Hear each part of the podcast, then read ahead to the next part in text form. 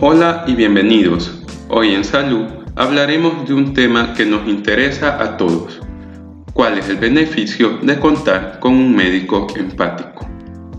Como persona, tengo mis enfermedades que me han hecho buscar de asistencia médica y como médico he tenido la ocasión de brindar mis servicios a otras personas, así como también de apreciar cómo otros profesionales de la salud brindan ayuda a las personas con sus problemas.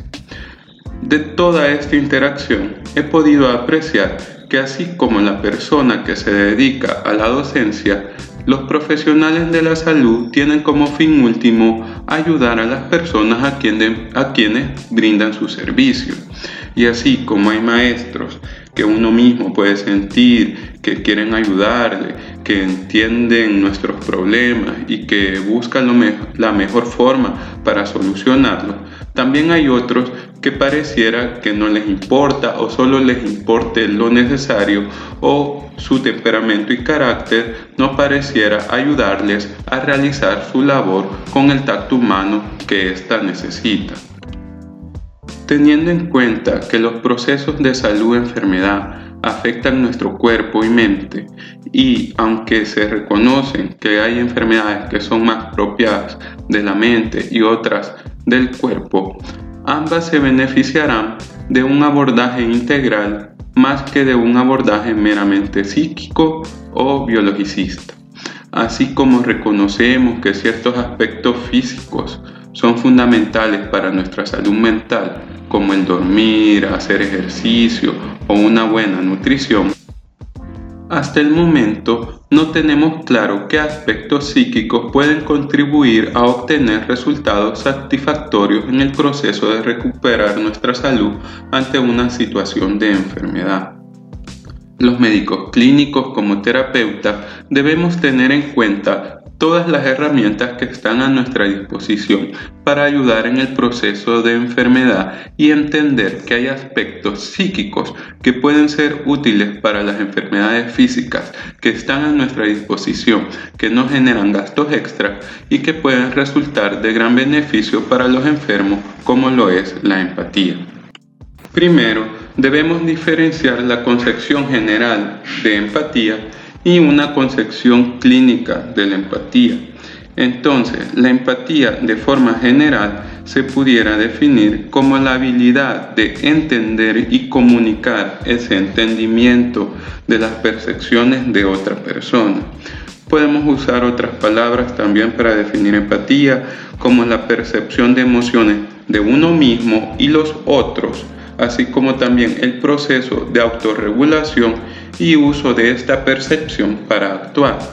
En la actualidad no existe una definición consensuada de empatía y este término se ha vuelto de interés para diferentes campos del conocimiento y resulta todavía compleja, no específica y no se ha descrito los criterios necesarios para catalogar una interacción de empática o no empática pero en forma general se reconocen tres aspectos básicos en la práctica de la empatía.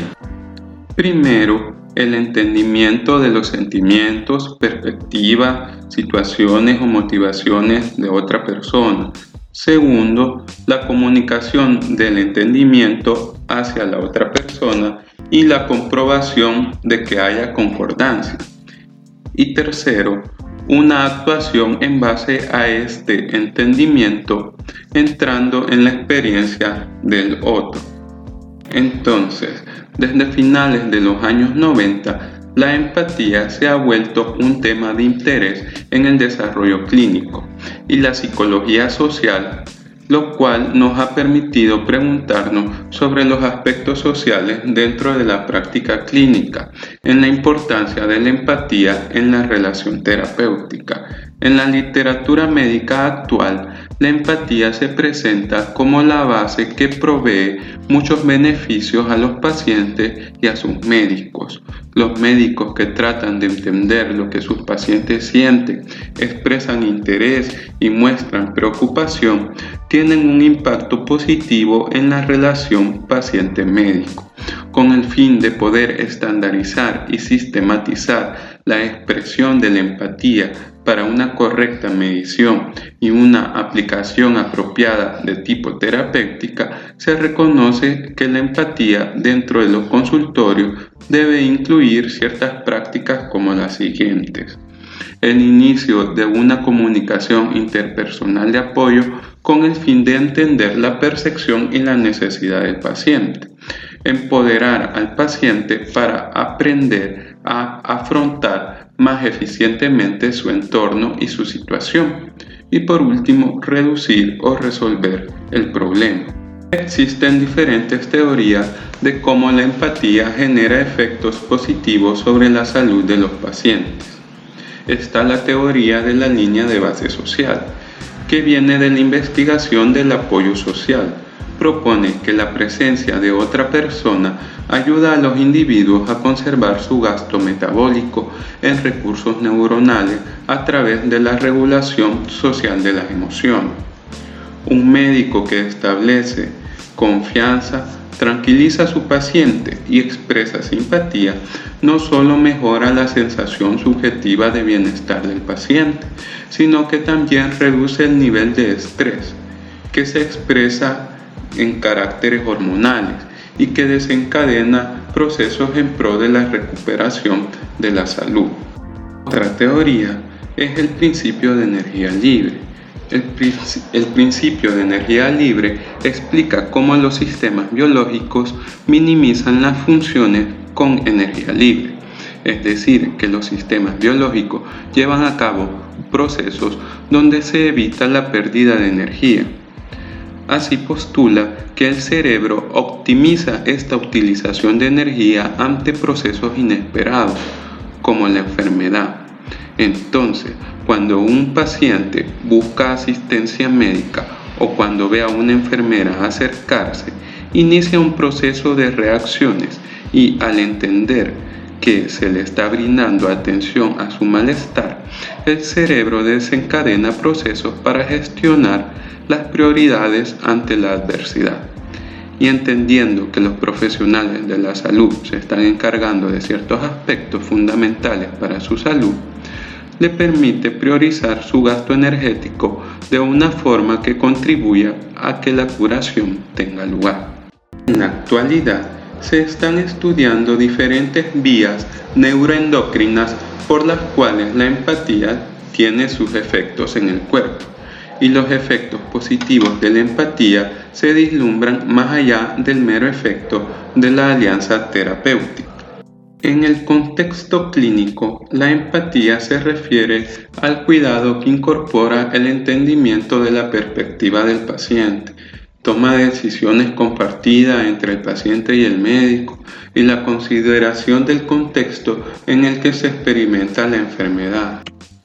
Y aunque muchas personas consideran solo el aspecto emotivo de la empatía y frecuentemente se preocupan acerca de los peligros de involucrarse demasiado con los pacientes, la empatía en la práctica clínica es diferente a la simpatía, la cual puede ser vista como una forma profesional de interacción más que como una experiencia emocional o un rasgo de personalidad que se tiene o no se tiene habiendo descrito un poco qué es la empatía y cuál es el objetivo de, la, de su aplicación en el ámbito clínico y un poco también la teoría de cómo esta afecta a la salud de los pacientes, me gustaría hablarles sobre algunos estudios que han demostrado los beneficios prácticos de la empatía dentro de los consultorios. Como número uno, podemos mencionar mejores resultados terapéuticos.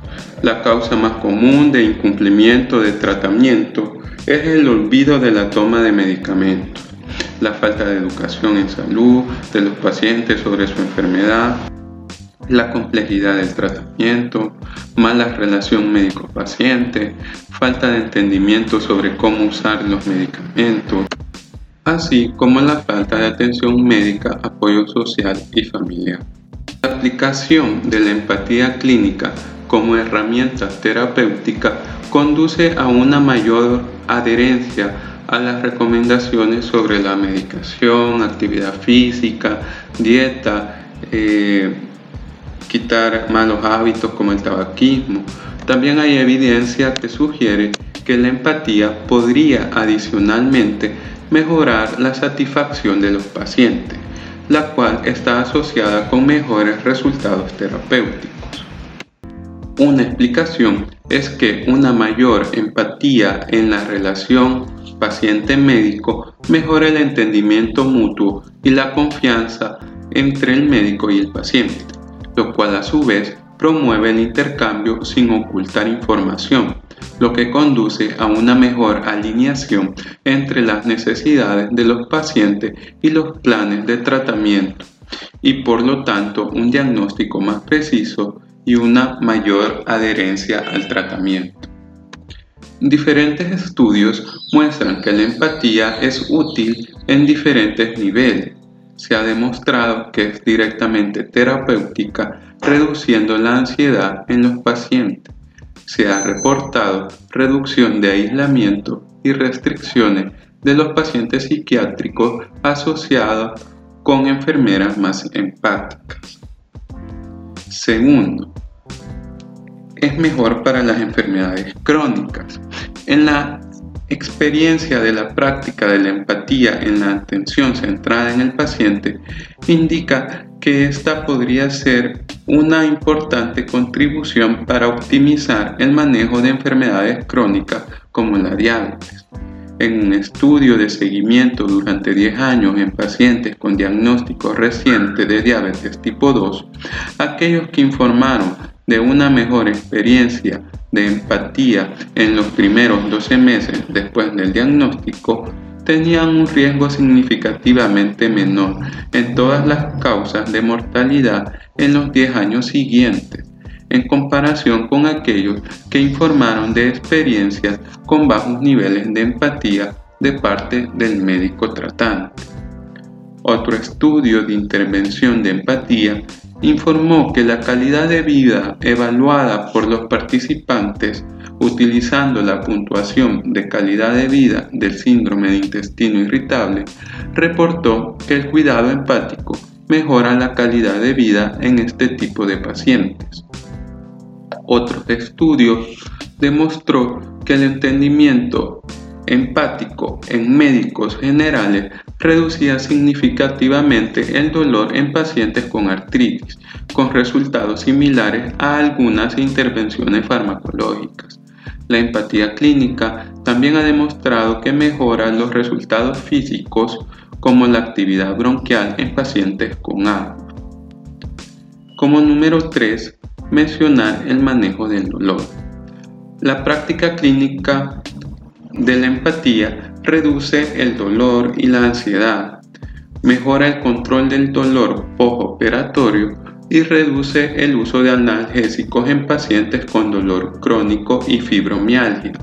La percepción subjetiva de apoyo social a través de la presencia de otros ha demostrado estar asociada con una disminución en la percepción del dolor.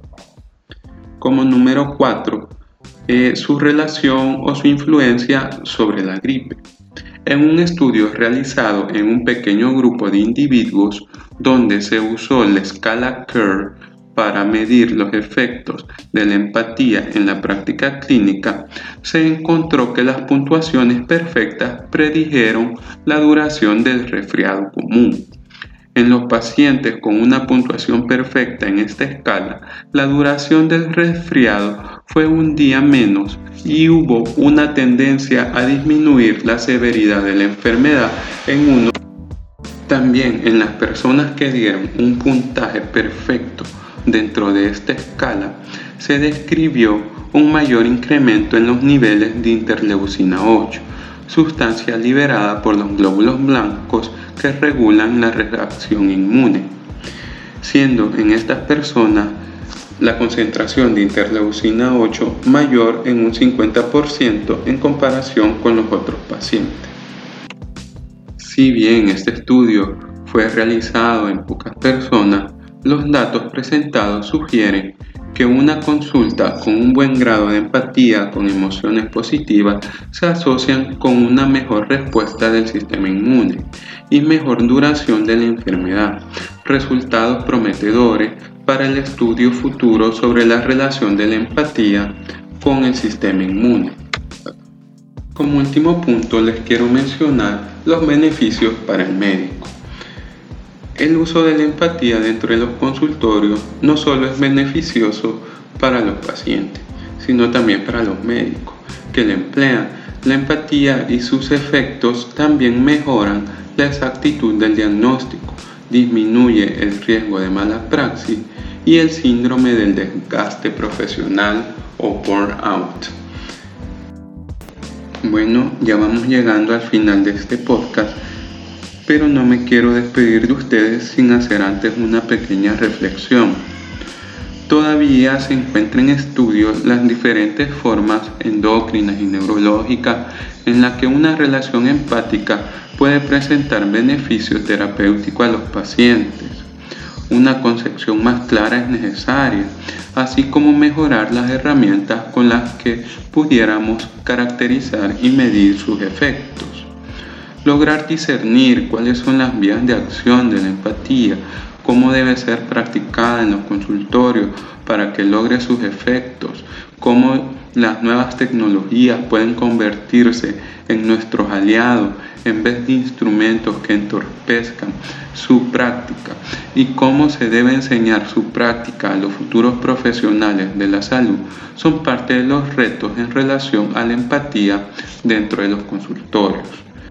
Por el momento, si tienes una enfermedad crónica, sea cual sea, en especial diabetes tipo 2, que necesita que cumplas una medicación y cambios en tu estilo de vida y donde la buena comunicación médico-paciente es fundamental para el análisis de tu situación de salud de enfermedad o padeces de dolor crónico o una enfermedad psiquiátrica que necesita una buena relación terapéutica, te recomiendo que te rodees de profesionales de la salud que incorporen la empatía en su práctica clínica. Si quieres conocer información más detallada sobre, sobre este tema o quieres conocer las fuentes bibliográficas utilizadas, puedes visitar nuestra página web saludmv.com. Si te gustó este podcast, no olvides de seguirnos para estar pendiente de todas nuestras publicaciones.